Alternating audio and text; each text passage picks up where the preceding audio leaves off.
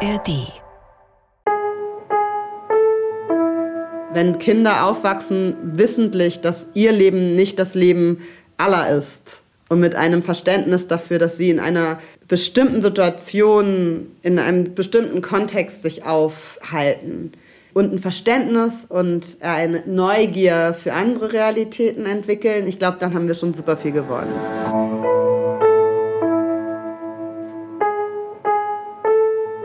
Eltern ohne Filter. Ein Podcast von Bayern 2.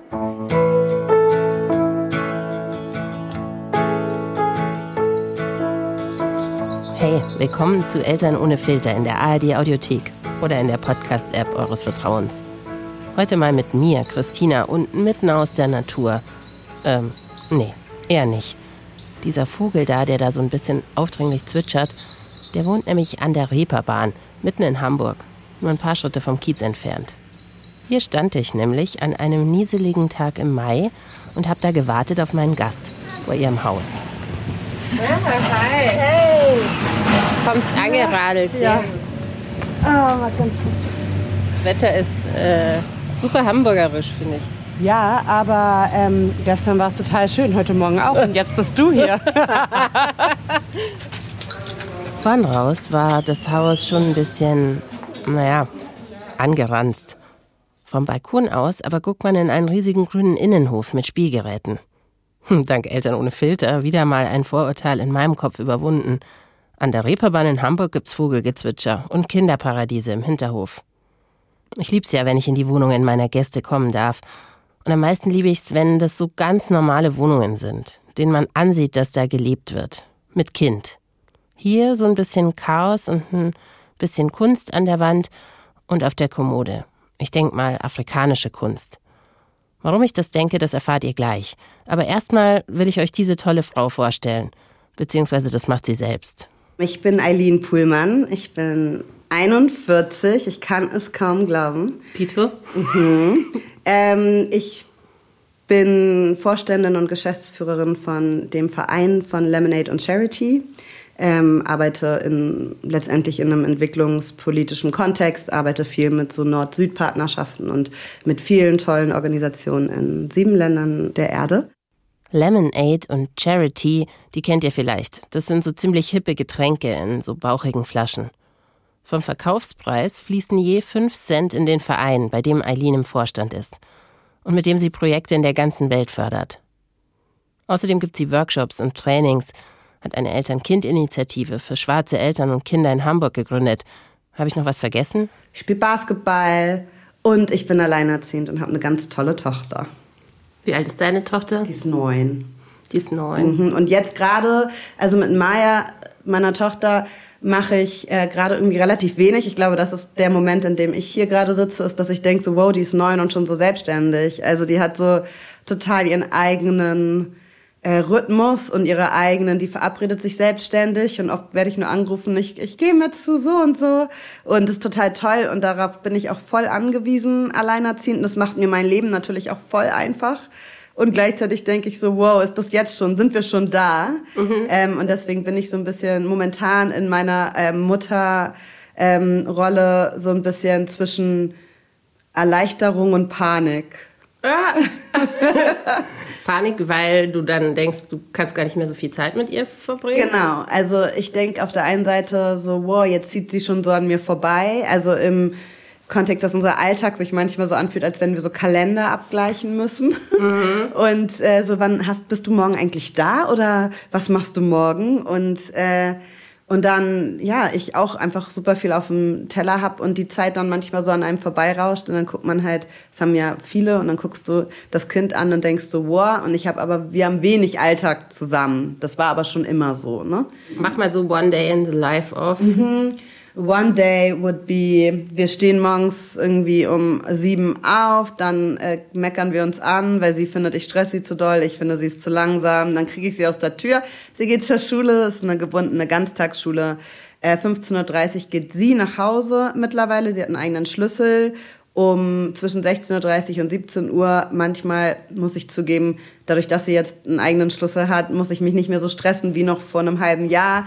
Ähm, Komme ich auch um Viertel nach fünf ein bisschen entspannter nach Hause. Und was interessant ist, was ich gelernt habe, ist, dass sie so diese Zeit für sich voll nutzt. Also, dass sie sagt, ach, das, ähm, sie finden, ich meinte so, Herbe, dann bist du ja alleine zu Hause. Und sie so, ja, aber dann kann ich mich auch einfach mal ein bisschen ausruhen. Und sie ist halt eigentlich ähnlich wie ich, also auch immer so on fire. Und ähm, habe jetzt einfach akzeptiert, dass das dann so ihre Downtime ist. So. Und dann muss ich gestehen, dass jetzt gerade in der letzten Zeit ähm, ich oft so viele Sachen auf dem Zettel noch habe zusätzlich, dass dann die Zeit, die wir zusammen haben, selten gerade sehr irgendwie qualitativ hochwertig da ist und wir sitzen und basteln, sondern eher äh, basteln. Yeah. Morgens, morgen vorbereiten. Sie will gerade irgendwie einen Tanz von Blackpink auf YouTube nachlernen und das ist ihr total wichtig. Deswegen ist sie in ihrem Zimmer und macht ihre Tanzbewegungen nach. Und ich sage, wollen wir jetzt nicht mal? Nee, jetzt nicht. Ich muss noch diesen einen Move. Und dann geht so der Abend irgendwie manchmal so plätschert so vor sich hin. Und für uns sind so Urlaube, die wir zu zweit machen, wirklich die Zeit, in der wir so absolut Zeit miteinander aufsaugen und coole Sachen erleben. Ich sag's euch, dieser Moment, wenn die Kinder dann einen eigenen Schlüssel haben, it's magic.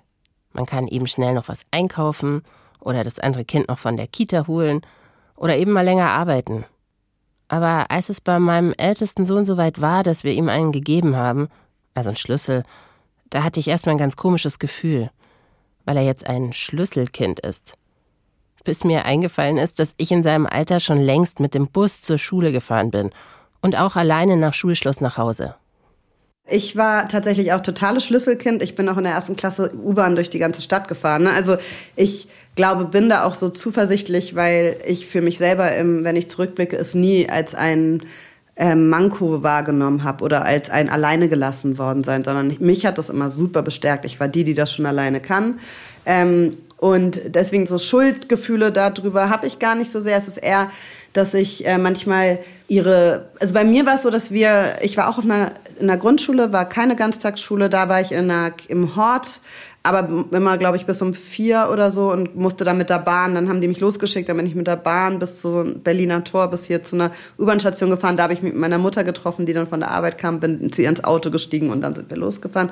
Ich bin ganz oft eingeschlafen in der U-Bahn und ganz oft auf meinem Ranzen, den dicken, pinken Scout-Ranzen, den schweren. Mhm. Den ja, mit der Waage. Der mit der Waage. Wir haben den gleichen Schulranzen gehabt. Ja, ha. Und dann habe ich den oft in der U-Bahn so neben mich gestellt und bin so drauf eingeschlafen und dann bin ich ähm, oft aufgewacht an der Station und rausgerannt. Also ganz oft mussten ich und meine Mutter zur Anstation der U-Bahn fahren, um den Ranzen wieder abzuholen. Daran erinnere ich mich noch. Ein kleines Mädchen, das in der U-Bahn auf seinem rosa Ranzen einschläft. Schlüsselkind, aufgewachsen in der Hamburger Hochhaussiedlung Mümmelmannsberg, mit einer alleinerziehenden Mutter. Das war Eileen. Denkt ihr gerade so, oh. Aber ihr habt sie doch gehört, oder? Sie fand das empowernd, dass sie das schon alleine kann. Und wie sie mir so gegenüber sitzt, kann ich mir auch echt kaum eine Person vorstellen, die selbstbewusster oder weltgewandter wirken könnte. In dieser Folge wird es noch öfter darum gehen, was wir so normal finden. Darum, welche Vorurteile und Klischees wir im Kopf haben. Ich lade euch da ein, euch auch ein bisschen zu überprüfen. Manchmal hilft ein neuer Blick, ein Blick von außen, Dinge mal anders wahrzunehmen auch unseren Umgang mit Kindern und Elternschaft. Und diesen Blick, den hat Eileen, allein schon deswegen, weil sie so lange weg war aus Deutschland, von zu Hause.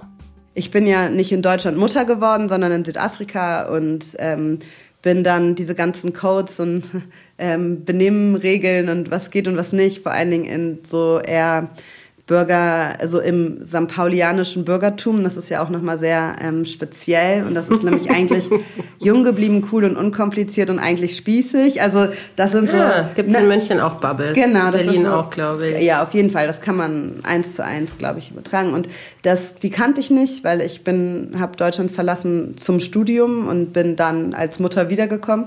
Und dann, meine Tochter war immer bis um fünf in der Kita, weil ich Vollzeit arbeite. Und irgendwann habe ich mich aber so schuldig gefühlt, weil sie immer so lange in der Kita war. Und ich dachte so, ich mache Homeoffice heute Abend, ich hole äh, sie jetzt früher aus der Kita. Und dann bin ich mit ihr um drei auf den Spielplatz gegangen. Es gibt so einen ähm, Szenespielplatz hier um die Ecke. Das ist auch, ob Spielplatz oder Laufsteg, man weiß es nicht so richtig. Aber ähm, da bin ich dann hin, weil da waren auch alle anderen Also wirklich, ich würde sagen, 80 Prozent der Kinder aus der Gruppe waren da. Alle Eltern, der Großteil waren Mütter, die haben Kaffee getrunken und sich miteinander unterhalten. Und ich war so, hä? Ja.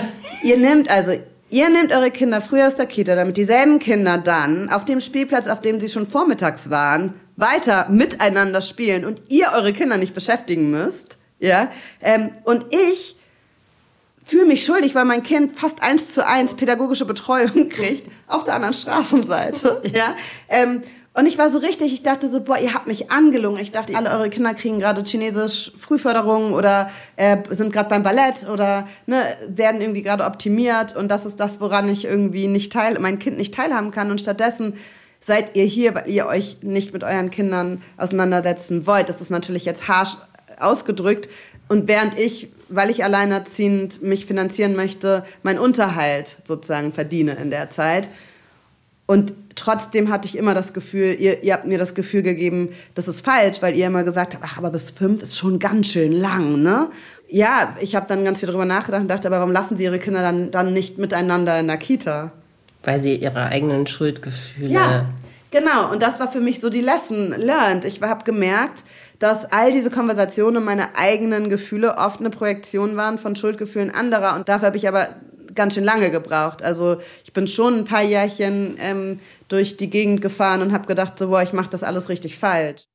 Meine eigenen Gefühle als Projektion der Schuldgefühle anderer. Genau. Ich glaube, das bedeutet, wenn einem das Umfeld permanent das Gefühl gibt, etwas sei normal, oder wenn eben alle außenrum irgendwas auf eine ganz bestimmte Art und Weise machen, dann ist es mega schwer, es anders zu machen. Auch wenn man innen drinnen spürt, dass es das Richtige für einen ist. Aline aber macht ihr Ding einfach trotzdem. Zum Beispiel nach der Schule in London Tourismus und Entwicklungsarbeit studieren, obwohl sie kaum finanzielle Unterstützung hatte. Das heißt aber, du hast eigentlich gesagt, ich will in London studieren ja. und dann mache ich einen Plan, wie das passieren wird. Ja, total, absolut. Ich hatte auch gedacht, also ich dachte, das geht nicht und habe dann gedacht, okay, ich bewerbe mich jetzt einfach. Ich hatte, war in Hamburg eingeschrieben, ich war davor in Ghana gewesen für ein halbes Jahr, äh, kam wieder und war so, hm, jetzt studiere ich hier erstmal, war aber totgelangweilt und habe dann ähm, gesagt, okay, ich gehe jetzt nach London und als erst, erstmal als Au pair, weil eh immer da nur das Wintersemester, also erst im September dann wieder Studien, ähm, das Studium angefangen hat und das war irgendwie Anfang des Jahres oder Ende des Jahres und dachte ich, okay, mache ich jetzt ein halbes Jahr Au pair und dann kann ich gucken, ob ich das irgendwie hinbekomme. Und das hat aber geklappt. Irgendwie. Ich hatte zwar, ich habe zwar immer gearbeitet und hatte klar Existenzängste, aber ich hatte nie Geldsorgen. Und London ist ja auch so teuer. London ist sehr teuer, aber London ist sehr teuer als Tourist. Also ne, die Miete ist absurd. Wenn man das in irgendeiner Form hinbekommt, dann kannst ich bin Fahrrad gefahren, ich habe mir mein Obst und Gemüse auf dem Markt gekauft. Also man geht ja nicht jeden Tag irgendwie sich einen Kaffee holen und ins Restaurant. Ähm, so rund um die Studierenden Bubbles gibt es dann Wege irgendwie zu überleben. Ich habe überall, wo ich arbeiten konnte, konnte ich auch essen. Also es waren so kleine Dinge. Eileen jobbt neben dem Studium als Facility Managerin an der Uni zum Beispiel, in Bars, macht sogar mal eine Türsteherinnen-Ausbildung, erzählt sie mir lachend. Wir erzählen deine Geschichte jetzt rückwärts. Davor warst du ein halbes Jahr in Ghana. Ja. Warum? Ähm, genau, meine Familie, also mein Vater ist Ghana und ich war zu dem Zeitpunkt noch nie da gewesen und nach dem Abi habe ich gesagt, also das Erste, was ich tue, ist äh, genau, meine, meine Familie kennenlernen und meine Großeltern kennenlernen. Und ich habe Halbgeschwister dort und einfach mal ein bisschen länger Zeit dort zu verbringen. Genau, das war der Impuls nach dem Abitur. Spricht dein Vater Deutsch? Nee, der hat noch drei Worte, spricht er vielleicht noch. Aber der ist auch schon seit 38 Jahren nicht mehr in Deutschland. Der wohnt in Los Angeles. Ah, und das heißt, ihr habt Englisch gesprochen? Er war gar nicht in Ghana, er war in Los Angeles. Ihn hatte ich kennengelernt während meines Auslandsjahres in den Staaten. Ich hatte keinen Kontakt, bis ich 17 war mit ihm. Mhm. Und dann hat sich herausgestellt, also ich wusste, dass er in Amerika war, das hatte ich, die Information hatte ich. Ähm, und dann hat meine Mutter über seine Schwester, die auch hier in Deutsch in Hamburg wohnt, die Nummer bekommen und hat wohl eine, ein, auf, auf einen Anrufbeantworter gesprochen, meinte, äh, hey, übrigens ist deine Tochter gerade auch in den Staaten, das ist ihre Nummer, kannst ja, vielleicht willst du sie ja kontaktieren und mehr nicht. Und dann hat er mich angerufen in Michigan und so kam der Kontakt. Und meine, meine Gastmutter war so, Eileen, uh, your dad. Und ich war so, richtig lustig. Was, genau, wer. Und dann war er das tatsächlich. Genau. Und ja, und dann habe ich ihn in LA besucht während des Jahres noch zweimal. Und dann war aber klar, okay, jetzt habe ich ihn gesehen, äh, jetzt muss ich auch irgendwie nach Ghana. Also, wenn ihr jetzt verwirrt seid, Eileen war, bevor sie in London studierte, schon im Austausch in den USA mit einem Stipendium und dann auch noch in Ghana ihre Familie väterlicherseits kennenlernen. Ich krieg immer mehr den Eindruck, aufhalten ließ sie sich von gar nichts. Und dann nach dem Studium Südafrika. Ich war mit der Gesellschaft für internationale Zusammenarbeit dort, bin da halt dann direkt nach dem Master hin, weil ich ein so ein Traineeship äh, bekommen habe, so ein, wie so ein Entwicklungsstipendiat heißt das, äh, von dem ich wusste, ich kann mich ernähren und das war sozusagen der Weg irgendwie rein in diesen Sektor. Und deswegen bin ich nach Südafrika gegangen. Ich hatte gar kein Interesse an Südafrika. Also meine Familie ist ne, westafrikanisch. Ich war äh, während des Studiums habe ich mich viel mit West- und Ostafrika auseinandergesetzt, aber wenig mit Südafrika. Also ich war so, da gehe ich jetzt für ein Jahr hin und dann gucken wir weiter und dann kam ich sieben Jahre später mit Kind wieder. Ähm, aber äh, ich habe in so lokaler Wirtschaftsförderung in verschiedenen Vorhaben gearbeitet. Und ähm, ich bin dahin, da war ich Ende 20 und ich hatte halt eine gute Zeit. Ich war jung und ja, hatte irgendwie coole Freundschaften, ein sehr super privilegiertes Leben eigentlich im Kontext auch von Zeit. Also mein Leben damals, ich bin zur Arbeit, dann nach Hause und dann hatte ich frei. Ich, so, ich hatte. Kann man äh, sich gerade gar nicht vorstellen. Kann man sich überhaupt nicht mehr vorstellen. genau, also so, ich meine auch so Zeitwohlstand hatte ich halt einfach, würde Maya Gulpel jetzt so benennen. Und dann habe ich halt den Vater meiner Tochter kennengelernt und wir waren irgendwie in einer Beziehung. Ich war Ende 20, ich hatte ein gesichertes Einkommen. Ähm, ich war überhaupt nicht, ich konnte mir ein Leben ohne Kinder immer vorstellen. Ähm, und dann wurde ich schwanger und dann war das aber voll okay. Es war so, ähm, es war überhaupt kein großer Schock, aber es war, ich war ähm, gar nicht, es war nicht geplant, es war aber auch nicht verhindert. Und ähm, genau, also, und es war auch okay. Ich war zu dem Zeitpunkt in einer ähm, festen Beziehung und konnte mir das gut vorstellen. Also, so ist das gekommen.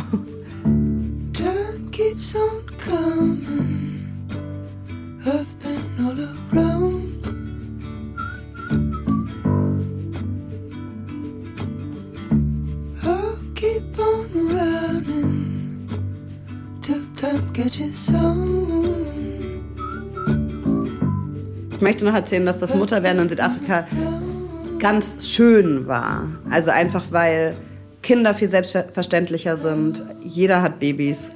Die, mhm. also es ist so, ähm, da, das wird nicht so, also es war nicht so ein großer, it wasn't that special. Also klar, ich war schwanger und ne, Leute haben mir gratuliert und es gibt alle möglichen ähm, Dinge, die dann irgendwie passieren, aber gleichzeitig war es so normal.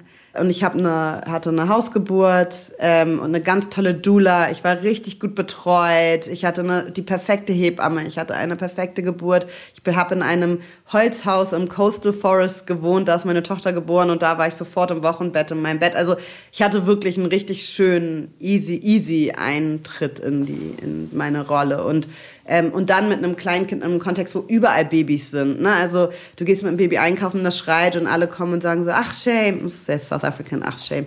Ähm, oh, look at them, they're so small. Also so niemand würde irgendwie denken, so, wieso geht die einkaufen? Oder jemand würde sagen irgendwie so, ach shame, shall I take her? Weißt also so jeder, also wirklich. Das ist ein sehr junges Land auch. Es ne? ist ein junges Land und es ist einfach Kinder und das ist auch etwas, was so race transcendent ist, weil Südafrika ist ein komplexes Land mit sehr vielen Problematiken. Aber ähm, Kinder sind so verbindend. So. Wenn Maya irgendwie, sie hat immer viel gesungen im, im Einkaufswagen und alle immer, alle sind dran, hat das erheitert und haben darauf reagiert. So dieses, ein Kind fällt auf den Spielplatz hin und du fragst dich, darf ich jetzt oder nicht? Also darf ich dem Kind jetzt helfen? Was passiert? Werde ich jetzt angemeckert, wenn ich das Kind hochhebe? Ne? Also diese Momente gibt es gar nicht. Also gab es nicht oder hatte ich nicht. Also es war ein guter Ort für mich, um Mutter zu werden. Und du sagst, der Start war eigentlich smooth. Du hattest auch nicht in dem ersten Jahr so wie viele so ein bisschen Anpassungsschwierigkeiten. Nee, und ich sag dir auch warum. Ich musste nach drei Monaten wieder arbeiten. Also das heißt, ich hatte,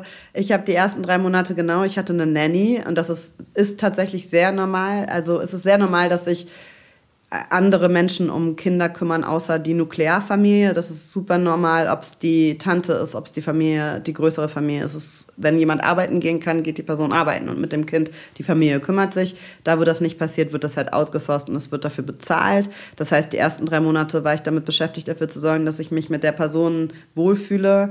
Äh, ich musste pumpen lernen, ich musste dafür sorgen, dass mein Kind auch ohne mich irgendwie durch den Alltag kommt. Und das war schon hart, ne? Also alleine körperlich nach drei Monaten ist dein Körper schreit ja Baby und dann irgendwie fünfmal am Tag im Büro pumpen hat jetzt auch nicht irgendwie so viel Spaß gemacht, aber ich hatte mir so super diszipliniert gesagt, dass ich, äh, dass sie exklusiv Breastfed sein wird und dass ich deshalb unbedingt pumpen muss. Also hätte ich nie wieder so gemacht mit derselben Dogmatik, glaube ich. Äh, ich habe mir das Leben, ich saß heulend im Büro teilweise. Das waren jetzt wieder so Momente, in denen zumindest bei mir Vorstellungen und Vorurteile durcheinandergewirbelt wurden. Da ist die super Betreuung bei der Geburt in Südafrika, die wir uns hier halt einfach nur wünschen würden. Aber da ist auch die Tatsache, nach drei Monaten wieder arbeiten gehen zu müssen. Wie geht's euch mit dem Gedanken? Und die weinende Mama, die dann mit der Milchpumpe im Büro sitzt, die ist doch wiederum auch so ein Klischee, das man aus amerikanischen Filmen kennt. Aber auch daran findet Eileen Positives. Naja, aber deswegen hatte ich dann halt ähm, Support und war, und was dann auch passierte war, ich war nach drei Monaten wieder Eileen ähm, in meinem Job. Mit meinen, ich hatte ein Leben außerhalb vom Muttersein und bin nach Hause, ich habe ganz nah am Büro gewohnt und ähm, du kannst in Südafrika auch wirklich Babys und Kinder überall mit hinnehmen. Ich konnte meine Nanny auf Dienstreisen, ist meine Nanny mitgekommen mit dem Baby und so weiter. Also mhm. Also schon auch total verrückt und natürlich im südafrikanischen Kontext äh, können, also ich könnte jetzt ganz stundenlang über die Problematik rund um Domestic Work und Hausangestellte und Bedienstete und was das macht in Machtdynamiken. So könnte ich alles gut beschreiben ja. und auseinandernehmen. Zu dem Zeitpunkt habe ich davon total profitiert und das hat mir natürlich auf einer ganz pragmatischen Ebene das Muttersein sehr, sehr einfach gemacht. Wann bist du alleinerziehend geworden? Ähm, ich habe mich in der Schwangerschaft getrennt. Also ich war schon da alleinerziehend. Okay, und ähm, was ist dir in dem Kontext durch den Kopf gegangen? Also weil du ja selber auch mhm. mit einer alleinerziehenden Mama groß geworden bist? Das geht. Ah, ja. Ist mir durch den Kopf gegangen. Das geht. Das kriege krieg ich hin. Also ähm, ich habe nie gezweifelt. Also mein also es gibt ja Gründe, es will ja niemand alleinerziehend sein. Es wär, ist ja nicht so, dass ich bin ja nicht morgens aufgewacht und dachte, geil, das mache ich jetzt alleine. Aber obwohl es mit der alleinerziehenden Mutterschaft in Südafrika so gut läuft, irgendwann zieht es Eileen zurück nach Hause, nach Hamburg. Ich wusste, es ist Zeit. Also ich wusste, ich möchte mal wieder länger als drei Wochen mit meinen Freundinnen und meiner Familie verbringen. Und ich habe äh, über die ganze Zeit, die ich weg war, war ich sehr gut im Kontakt halten. Und es haben mich Freundinnen besucht. Und ich war jedes Jahr eigentlich zu Hause und so. Und ich hatte Lust, mal nicht immer alle nur einmal beim Kaffee zu sehen ähm, und hatte so gedacht, okay, dann gehe ich jetzt, gehen wir jetzt erstmal nach Hause und dann gucken wir mal und dann orientiere ich mich mal so ein bisschen, ist das wirklich das, was ich machen will? Naja, in Eileen Style ist das natürlich nicht so gekommen, sondern der Lemonade-Job kam mir irgendwie über den, also wurde, flog mir so zu, also mir hat jemand die Ausschreibung geschrieben, ich habe mich beworben und dann habe ich gekündigt und bin sechs Monate vor Ende meines Vertrags nach Deutschland gekommen und habe eine Woche später angefangen bei Lemonade zu arbeiten. Also dementsprechend. Gab's du was, was du sozusagen Zuhausegefühl nennen würdest, abgesehen von den Personen? Also ist es was Ortsgebundenes in Hamburg, was dein Zuhause ausmacht? Ja, voll. Auf jeden Fall. Also für mich war zurück nach Hamburg kommen ein totales Nachhause kommen. ich, das ist aber nicht unabhängig von den Personen. Und ich erzähle auch warum. Und zwar wenn ich in Hamburg durch die Straßen gehe, dann kann ich, dann treffe ich Menschen, mit denen war ich bei den Pfadfinderinnen. Dann treffe ich Menschen. Äh, ich war in vielen verschiedenen Schulen, in vielen verschiedenen Stadtteilen. Ähm, bedeutet, ich irgendjemand aus der Mittelstufe oder äh, irgendjemand ruft mich und sagt, Eileen, und dann ist das irgendjemand, mit der war ich in der Grundschule. Also das ist so, das hast du halt nur da, wo du irgendwie, äh, ja, das ist für mich sowas das sowas Wurzelhaftes. Mhm. Da, wo du auch gesehen wirst irgendwie. Und das habe ich hier dann halt super schnell gemerkt. Also ich bin hier auch sofort so in so eine Hut zurückgezogen, in der ich irgendwie jeden zweiten Meter irgendjemanden sowieso schon kannte. Hattest du als Kind auch ein Heimatgefühl in Hamburg? Ähm, Oder hast du dich angenommen gefühlt? Ja, grundsätzlich schon. Voll. Also ich war aber auch immer so in so vielen Teams, ne? Also ich habe ja Basketball gespielt, ich war bei den Pfadfindern, äh, Pfadfinderinnen in einer in einem festen Gruppenverbund. Ich hatte viele Orte, in denen ich irgendwie dazugehörte. Natürlich gab es, also jetzt mit meiner Brille, jetzt mit einem Wissen, jetzt weiß ich auch von vielen Situationen, in denen es, ähm, in dem mir ein Bauchschmerzgefühl natürlich ganz klar gesagt hat, dass ich irgendwie strukturell als nicht dazugehörig gesehen werde. Aber ich würde nicht sagen, dass das mein das durchgehende Gefühl war, was ich hatte. Mhm. Hattest du so Gedanken, als du mit deiner Tochter zurückgegangen bist? Ja, absolut. Aber meine Tochter ist auch dunkler als ich. Also es ist auch ein, ein wichtiger Fakt. Ähm, dass ne, ähm, Diskriminierung, die wir erfahren, ähm, ist halt auch äh, hat Color Shades, ja. ja. Also je dunkler, je mehr äh, Diskriminierung erfährst du. Also ähm, das war für mich relativ klar, dass sie ähm, hatte einfach nicht das Privileg des, des weißen Elternteils. Ähm, sie hat viele Privilegien, weil ich Akademikerin bin und weil ich ähm, Deutsch als Muttersprache spreche und so weiter. Also ja, ja, das klar. ist klar. Aber ähm, mir war schon klar, dass im ersten Kontext die, das kleine Kind, was aus Afrika kommend in die Kita geht, ja, ähm, jetzt nicht unbedingt, also ist auf jeden Fall auch nochmal wahrscheinlich eine Nummer schwieriger hat, als ich es damals hatte. Und was, was waren deine Gedanken dazu, was du da machen kannst? Ja, interessanterweise zu dem Zeitpunkt, also ich hatte schon ein bisschen Bauchschmerzen, wir kamen ja aus Südafrika, einem highly racist country, mhm. also wo ähm, ich war so total abgestumpft, was so, ähm, äh, ich, ich, hatte an, ich hatte am Anfang andere Probleme. Meine Probleme waren, es gibt kaum Kitas, die einen mhm. Spätdienst haben. Ja, wie kriege ich, ein, wie finde ich eine Kita in der Hut, die nicht um vier zumacht, sondern mindestens bis fünf offen hat? Gibt es nicht so viele.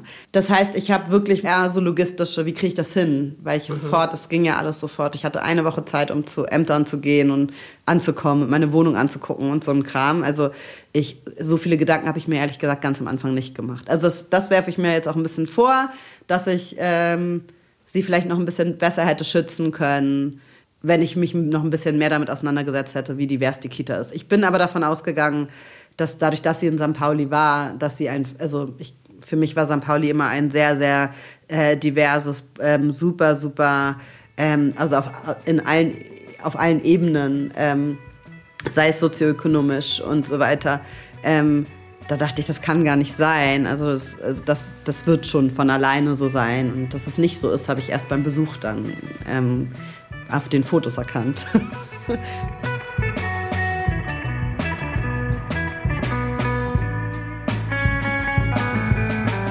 hm, als normal gilt, was unser Umfeld so macht, wie es lebt. Aber eben auch, wie unser Umfeld so aussieht. Wenn wir uns dann da immer als Sonderfall fühlen, nicht repräsentiert, dann ist es einfach nicht okay. Daher hat Eileen auch Community Kids gegründet, eine Eltern-Kind-Initiative für schwarze Eltern und Kinder – da können Kinder miteinander spielen und Eltern sich austauschen. Auch über den Rassismus, den sie zum Beispiel in Schule oder Kita erleben.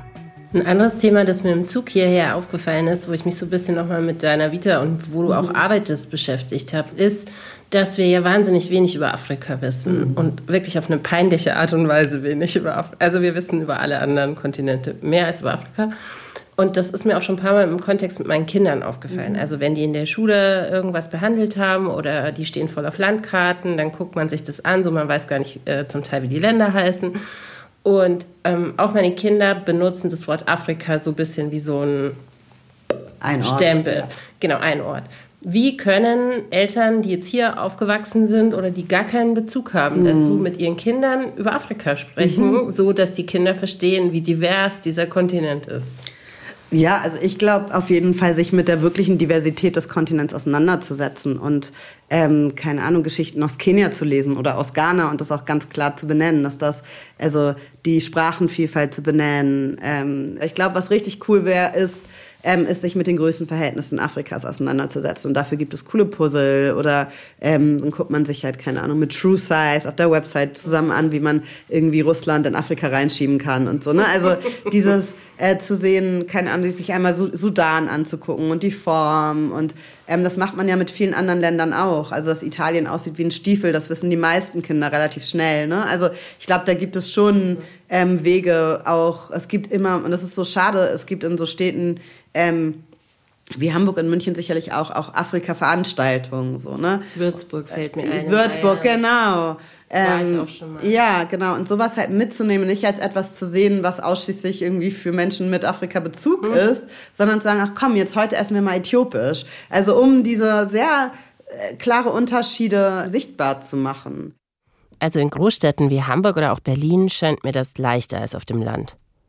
Äthiopisch essen zu gehen zum Beispiel. Aber auch sich für andere Lebensrealitäten zu öffnen. Aber so leicht lässt Aline mich damit nicht davonkommen. Und sie hat ja recht. Wir sind in 2023, also es ja, gibt ja auch das Internet. Ja, also es gibt viele Wege, ähm, sich selber weiterzubilden, ähm, Interessen nachzugehen, gute Literatur zu bestellen und ähm, sich auf so einer Ebene damit auseinanderzusetzen. Und ich glaube, was ganz wichtig ist, seinen Kindern, also je privilegierter, und ich, das Wort Privileg ist so overused, das nervt mich auch, ne? aber die eigenen Umstände oder die eigenen Lebensrealitäten ähm, ganz klar als nicht die Lebensrealität in aller zu deklarieren. Ich glaube, das ist wichtig. Ich glaube, was ich mir wünsche, ist, was ich mir gewünscht hätte, auf mehr Menschen zu treffen, die ein größeres Verständnis dafür haben, dass Lebensrealitäten sehr divers sind. Und ich bin auf Kolleginnen get getroffen, die vielleicht eine ganz andere Lebensrealität hatten. Und dann saßen wir da in Südafrika und haben uns gleichzeitig vorgestellt und über Deutschland gesprochen. Und wir haben von zwei verschiedenen Orten gesprochen. Ne? Ich komme aus einer Hochhaussiedlung im Hamburger Osten und die kamen dann irgendwie aus einem, aus einem kleinen Dorf in Bayern. Also unser Aufwachsen war ein anderes und, und wir haben ganz andere Marker, an denen wir Deutschland festmachen würden und so weiter. Und das ist, glaube ich, ähm, super hilfreich. Also ich glaube, dass es wirklich, wenn wir darüber überlegen, wie irgendwie ein Miteinander aussehen kann, wenn Kinder aufwachsen, wissentlich, dass ihr Leben nicht das Leben aller ist und mit einem Verständnis dafür, dass sie in einer ähm, bestimmten Situation, in einem bestimmten Kontext sich aufhalten ich, und ein Verständnis und eine Neugier für andere Realitäten entwickeln, ich glaube, dann haben wir schon super viel gewonnen. Und ich glaube, aus Elternschaftsperspektive ist ein Problem, dass wir immer versuchen, unsere Lebensrealitäten vor uns selber recht zu fertigen und deshalb so doll dran festzuhalten. Also ich ziehe aufs Land, weil ich möchte, dass mein Kind irgendwie äh, Wald und so und so hat. Und dabei so oft in so in Mechanismen verfallen, in denen wir das so doll verteidigen. Also die Entscheidung, die man getroffen hat, weil man sich so sicher sein möchte, dass es die richtige Entscheidung für sich und sein Familienmodell war. Und dabei dann so wenig Raum dafür ist, dieses so zu öffnen und zu sagen, für uns ist das jetzt unsere Realität, für viele andere halt nicht. Die haben mhm. sich halt anders entschieden. Also auch, ich glaube, das hat dann auch viel damit zu tun. Ich glaube, diese, diese eigene Verteidigung, die kriegen unsere Kinder ja auch mit. Und ich glaube, dass das dann auch weitergegeben wird. Aus meiner Münchner Bubble privilegierten und auch sehr spießigen Sicht, hattest du auch mal kurz den Gedanken, ob das der Ort ist, ein Kind großzuziehen, so hinter der Reeperbahn, oder fandst du das cool? Nee, habe ich nie dran gezweifelt. mm -mm, gar nicht. Ähm, davon ab, genau, wir sind ja hier ein bisschen später hingezogen, aber ich glaube, wenn man, also wenn du den Platz hier gleich siehst, dann haben wir hier so viel, was wir woanders nicht hätten. Und das heißt, ich fand, also und auch als Alleinerziehend erlaubt mir hier zu wohnen, ähm, keine Isolation, weil ich so wohne, dass mich immer Menschen besuchen kommen, dass ich äh, Leute kommen zu mir für ein Glas Wein, bevor sie feiern gehen. Es ist auch sehr strategisch, ne? Also es erlaubt mir irgendwie teilhaben zu können. Also ich wohne ja auch hier, weil mein Büro hier ist. Ich glaube, nur deshalb kann ich so arbeiten, wie ich arbeite, weil sonst müsste ich, wenn ich eine Stunde irgendwie fahren müsste, jeden Tag, dann ähm, würde ich weniger verdienen, wäre trotzdem genauso lange unterwegs. Also es war schon sehr strategisch, dass ich hier wohne. Und ähm, ich glaube ehrlich gesagt, dass äh, die Welten, die meine Tochter jetzt mit neun schon navigieren kann, die ähm, Realitäten einer Großstadt und die Realitäten sozusagen der schwierigsten Orte einer Großstadt zu verstehen so früh, kommst doch überall klar.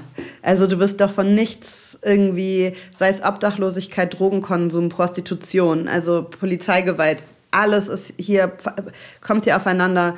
Und es ist jetzt nicht so, als würde sie jeden Tag irgendwie äh, auf dem, jeden Tag damit konfrontiert sein. Aber wenn sie es ist, dann weiß sie jetzt schon das einzuordnen. Und ähm, ich finde, das ist ein riesiger Mehrwert, der ihr super viel, ich gehe davon aus, dass es ihr super viel erleichtern wird auch. Wie, wie sprecht ihr darüber? Mm, wir sprechen darüber, wie, wenn es passiert. Also, naja, wenn wir morgens, also es ist ein bisschen, das Einzige, was wirklich schlimm ist, ist, wenn man die, die S-Bahn, Reeperbahn, die fährt auch zum Flughafen und wir, wenn wir dann irgendwo hin wollen, dann fliegen wir oft Samstagmorgens. Und das bedeutet, du musst halt um vier in die S-Bahn steigen zum Flughafen. Das ist halt einfach auf Primetime für besoffene Menschen, die nach Hause fahren oder gerade die Reeperbahn S-Bahn vollkotzen. Es ist halt einfach genau, da trifft man so frisch geduscht, Kind gerade aufgeweckt, weißt du, auf die wirklich diese andere Welt. Ich habe auf zwei Seiten von der Wiesen gewohnt. Ja. Bei beiden U-Bahn-Stationen waren sozusagen ja. zufahrend und abfahrend. Und wir sind immer in diese Horden. Genau. Also ich glaube, das macht dann nicht viel Unterschied. Nee, genau, absolut. glaube ich, ist sehr ähnlich. Und das heißt, ne, besoffene Menschen, warum wackeln die so? Also das sind ja... Warum kotzt der dahin? Warum kotzt der dahin? Wir sind jeden Morgen auf dem Weg zur Kita mit dem Rad an einem, fahren wir an obdachlosen, wohnungslosen Menschen vorbei und dann ähm, erklärst du, fragt Herr, aber warum schlafen die auf der Straße? Also das sind ja dann Beobachtungen, die im Alltag stattfinden. Das bedeutet, es ist jetzt nicht so, dass ich mich mit ihr mit einem Buch hinsetze und sagt, so komm, deshalb ist das so, sondern in dem, während wir das uns das wir damit konfrontiert sind mit Polizeigewalt, ist das sowas wie ähm, dass hier das natürlich auf der Reeperbahn und hier in diesem Stadtteil und auf diesem Teil von St. Pauli auch sehr racialized ist. Ähm, wenn du schwarz bist, wenn du männlich bist vor allen Dingen und wenn du hier durch die Hood irgendwie zu Fuß gehst, kannst du dir sicher, sehr sicher sein, dass du aufgrund dieser Merkmale angehalten wirst. Und das ist ja, das ist nicht okay. Und ähm, das weiß meine Tochter auch. Und gleichzeitig musst du natürlich über Polizei so sprechen, dass sie in einem Notfall äh, die Polizei rufen würde. Also es bringt mir ja nichts, sie ausschließlich zu dämonisieren. Aber was mir super wichtig war in diesen Situationen, dass die Polizei ist auch nicht immer gerecht. Und ähm, machen, die machen auch manchmal Fehler, damit sie nicht zu so einer Hoheitsinstanz irgendwie aufgebauscht werden. Sind ja auch Menschen. Genau. Leute. Genau. Und auf der Ebene äh, nicht alle Polizisten sind nett, aber auch nicht alle LehrerInnen sind nett. Und das waren so die Zugänge dazu. Ich habe jetzt nicht irgendwie meine große Systemkritik auferlegt, sondern ein Weg. Es ist ja tatsächlich wichtig, einen Weg zu finden, weil der ihr erlaubt, das einzuordnen, ohne sich selber abzuwerten dabei. Ich kann ja nicht sagen, ja, schwarze Menschen sind öfter Drogendealer und deswegen werden sie öfter ange angehalten. Also ich muss ja super, super ähm, überlegt erlauben, dass sie schafft, einen Weg zu finden, dass sie diese, das Erlebte, und das ist ja nicht abstrakt, sondern das im Alltag Erlebte einordnen zu können. Und das ist, I don't know, ich könnte jetzt nicht sagen, wir haben den richtigen Weg gefunden, das wird man später sehen, aber das ist auf jeden Fall so mein Weg dazu.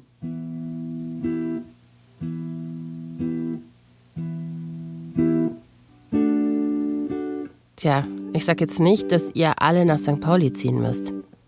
Aber ganz ehrlich, so ist die Welt eben. An vielen Orten übrigens noch wesentlich schlimmer oder härter. Wie macht ihr das denn? Versucht ihr für eure Kinder ein Umfeld zu schaffen, in dem ihr sie noch eine Weile vor der Welt da draußen schützt? So heile Kindheit, um bei den Klischees zu bleiben. Oder seid ihr auch der Typ harte Realität, aber drüber reden?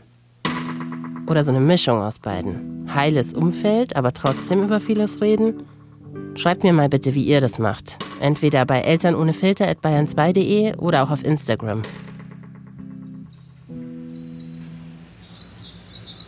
Ah, erinnert ihr euch noch an den hier? Der erinnert mich nämlich nochmal dran, dass nichts so einfach ist, wie es scheint. Und die Dinge fast immer wesentlich vielschichtiger sind, als man denkt. Und auch eine Kindheit, ein Aufwachsen an der Reeperbahn recht idyllisch sein kann. Perspektivwechsel, so wichtig. Wenn ihr dann Quality Time macht und Kontakt habt und ganz viel zusammen macht, was macht ihr? Ähm, das letzte Mal haben wir Stadturlaub gemacht und waren in London und Paris. Und ähm, wir haben eine Sache, die uns wirklich durch unsere Paris-Zeit getragen hat, war, dass wir uns immer gegenseitig spielen und dadurch halt äh, tagelang Lachkrämpfe haben. Also meine Tochter spielt, als wäre sie ich und ich spiele, als wäre ich meine Tochter und das hat uns, äh, es ist, du brauchst keine Familientherapie danach mehr. Hier wird alles gespiegelt. das ist Tochter so dich? geil. Meine Tochter, die sagt, also ich würde sagen dann sowas wie, oh Maja, ähm, ich würde sagen, oh Mama, ähm, ich kann ich weiß, du sagst jetzt gleich nein und ich sage das ja einfach nur, weil das einfach etwas ist, was ich mir gerade sehr wünschen würde. Die Taktik meiner Tochter. Ähm, ich hätte gerne noch ein Eis. Das wäre jetzt gerade einfach so richtig schön, so erfrischend. Und dann würde ich sagen so nee, nee Maja, uh -uh. Wir hatten, wir haben gerade Eis gegessen. Wieso willst du schon wieder ein Eis? Das sagt Maya dann. Hä, wie kommst du darauf? So, wir hatten doch gerade eins. Und dann macht, guckt sie aufs Handy, also tut so, als würde sie aufs Handy gucken und sagt, so Maya, übrigens, wir fahren jetzt hier noch drei Stationen, dann müssen wir aussteigen. Nur damit du schon mal Bescheid weißt, heute Abend gehen wir dann ähm, da, da essen und nur morgen früh müssen wir wirklich früh raus. Ne? Also nur, dass du dich da schon ein bisschen drauf vorbereitest. Und ich nur so, oh Gott, richtig anstrengend, wirklich, so total. Und vergiss nicht zu packen. Nö, nö, nö, nö, nö. Das ist ein Spiel, was ich mir jetzt vornehme, auch mal mit meinen das Kindern Das ist wirklich cool. Und ich war nur so, okay, wow. Und gleichzeitig ist es einfach sehr lustig, weil man so merkt, also sie ja genauso, so die Absurditäten von manchen Dingen, die sie sagt, auf die sie besteht. Und dann ähm, sind wir danach immer so prustend, saßen wir im Bus und das Spiel war dann immer, Maya ist jetzt immer, können wir mal wieder, können wir wieder spielen? Und so, das ist dann Quality Time und wirklich so Erlebnisse zusammen. Lass uns noch einen Moment ja. über deinen Alltag reden, wenn ja. du ähm, auf Reisen gehst, mhm. weil du ja für deinen Job ziemlich viel reisen musst, ja. oder? Mhm. Ähm, wie klappt das im Alltag? Mhm. Und also mal, für mich, ich habe kindfrei eine Woche. was machst du so dann? Wo bist du? Okay, also Logistik ist, ich habe mit meiner Tochter sehr klar abgemacht, was die längste Zeit ist, die ich weg sein kann. Und das sind, eigentlich haben wir uns auf zehn Tage geeinigt. Ähm, und da fliege ich in, dann meistens in die Länder, in denen wir arbeiten. Also in meinem Fall, ich mache Projektkoordination jetzt nur noch für Ruanda und Südafrika. Früher habe ich es auch für Asien gemacht. Wenn Eileen unterwegs ist, dann zieht ihre Mutter unter der Woche zu ihr in die Wohnung. Die Wochenenden verbringt Maya dann bei Oma. Seit sieben Jahren machen die drei das so so klappt das eigentlich ganz gut. Das Einzige, was mal uns da so das Urvertrauen ein bisschen gestört hat, war, als ich mit Omikron in Südafrika festgehangen bin und dann halt nicht nach Hause gekommen bin, als ich gesagt habe, dass ich nach Hause kommen bin, weil halt niemand nach Hause gekommen ist. Ähm, und das ist auf jeden Fall etwas, was so ein, ein Trauma auf jeden Fall dagelassen hat. Also, ähm, dass wenn ich jetzt sage, ich muss weg, dass wir da schon noch ein bisschen länger drüber reden müssen, weil sie hat ja recht. Also, aber was ist, wenn sowas nochmal passieren, passiert? Ich kann ja nicht mit völliger hundertprozentiger Sicherheit sagen, dass das stimmt. Ich kann dir garantieren, dass der internationale Flugverkehr nie wieder äh, einfach so. Ne? Also das hat schon noch mal eine andere Unsicherheit ins Reisen gebracht seit Covid. Aber für sie war das das erste Mal, als sie dann, da hat sie dann richtig, das erste Mal wirklich in dieser ganzen Zeit richtig doll geweint, weil sie meinte, aber dann weiß ich ja gar nicht, wann du kommst. Und ich konnte ja nicht, konnte sie ja nicht anlügen und sagen, ja, ich komme dann, weil ich wusste das ja nicht. Ich meinte, ja, ich weiß, das ist für mich auch gerade richtig blöd, aber wir hoffen jetzt einfach, dass ich so, ich bin, in, ich versuche jetzt so schnell wie möglich einen Flug zu kriegen. Und dann haben aber unter anderem auch meine Freundinnen, ähm, die eine hat mich angerufen, meinte, ich habe schon mit deiner Mutter gesprochen, Maya kommt morgen für zwei Nächte zu uns. Also so, ne, die haben das dann so organisiert und das hat mich dann auch sehr entlastet. Ähm, und für mich sind diese Zeiten dann halt einfach, ähm, die mache ich mir halt so voll wie möglich. Also ich versuche dann natürlich in der Zeit ähm, ähm, immer so viel wie möglich abzureißen und im Vergleich auch zu meinen Kolleginnen oder meine eine Kollegin hat auch ein kleines Kind, für die ist das ähnlich, aber ähm, die, meine andere Kollegin, also oder Kolleginnen vor ihr, das ist halt schon, da bin ich sehr neidisch, weil man sagen kann, ach ja, dann ähm, bleibe ich noch einen Tag länger und mache das, entzerr das ein bisschen und mache da noch ein bisschen. Also ist ja schon auch schön, mit noch mehr Zeit und Aufmerksamkeit überall sein zu können. Aber ähm, genau, das, äh, das geht halt für mich nicht und deswegen versuche ich immer alles so voll wie möglich zu machen, so viel wie möglich in einem Trip irgendwie zu tun und bis jetzt klappt das eigentlich ganz gut. Und noch Freunde zu treffen. Und auch noch Freunde zu treffen. Also in Südafrika ist das immer, da muss ich viel miteinander verbinden. In Ruanda ist das ein bisschen, ist es ein bisschen einfacher, weil das Land auch so klein ist. Also da ist auch das Reisen und das Rankommen ein bisschen ja, mit weniger Aufwand verbunden als in Südafrika. Da muss ich oft auch noch zwischen, noch fliegen drin, drin und so. Ja. Und, und Maya konnte ich mitnehmen. Also als sie vor der Schule habe ich Maya nach Südafrika eigentlich immer mitgenommen. Auf Projektreise. Das heißt, sie ist Vielfliegerin. Ja. Mhm. Und was für Projekte besuchst du dort? Mhm. Ähm, also wir fördern vor allen Dingen ähm, ja, Projekte, die in irgendeiner Form ähm, Einkommen generieren oder ja oft irgendwie Wertschöpfungske an Wertschöpfungsketten arbeiten in den jeweiligen Gemeinschaften. Also bei uns bewerben sich Organisationen, die haben die Ideen. Also wir, wir fördern sozusagen Ideen, die sie uns äh, pitchen. Und das kann ähm, in einem Fall äh, ein landwirtschaftliches Projekt sein, die sagen, äh, wir bauen jetzt über die nächsten drei Jahre ähm, hier eine, eine Kohlproduktion, eingelegte Kohlproduktion ein. Oder ähm, es kann Keramik sein, die Tassen, aus denen wir gerade Kaffee trinken, die sind aus einem unserer Projekte in Ruanda. Die haben oh ja. mit unseren Geldern dann zum Beispiel ähm, ein kleines Keramik, äh, eine kleine Keramikwerkstatt aufgebaut. Aline erklärt mir, dass der Verein von Lemon Aid und Charity sich in den Ländern engagiert, aus denen auch die Inhaltsstoffe der Getränke kommen. Und dass sie im Gegensatz zur klassischen Entwicklungshilfe ganz frei und unabhängig entscheiden kann, an wen sie diese Gelder gibt.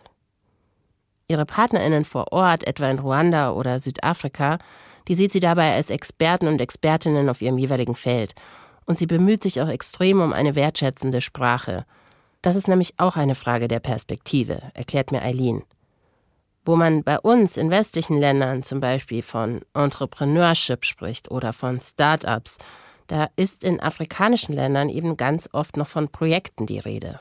Ich bin stolz darauf, dass wir gewachsen sind. Ich glaube, was wir geschafft haben, ist uns ein Portfolio von wirklich tollen PartnerInnen zu besorgen. Und das ist interessant, weil diese 34 jetzt aktiven Förderungen, es sind insgesamt bestimmt 70 Organisationen, mit denen wir schon gearbeitet haben.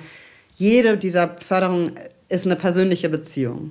Also in, in, meinem Portfolio sind so 18 Projekte gerade, die sind aktiv. Ich habe jedes einzelne besucht. Ich bin zu jedem gefahren. Ich habe versucht zu lernen. Ich habe viele blöde Fragen gestellt. Ich habe äh, ne, also mich mit bestimmten Thematiken auseinandergesetzt und die sind jetzt Teil dieses Portfolios. Das heißt, dieses Gefühl, eine Beziehung zu haben ähm, und einen Prozess mitverfolgen zu können über so einen Zeitraum, das ist einfach richtig, richtig cool. Was sind denn deine Pläne?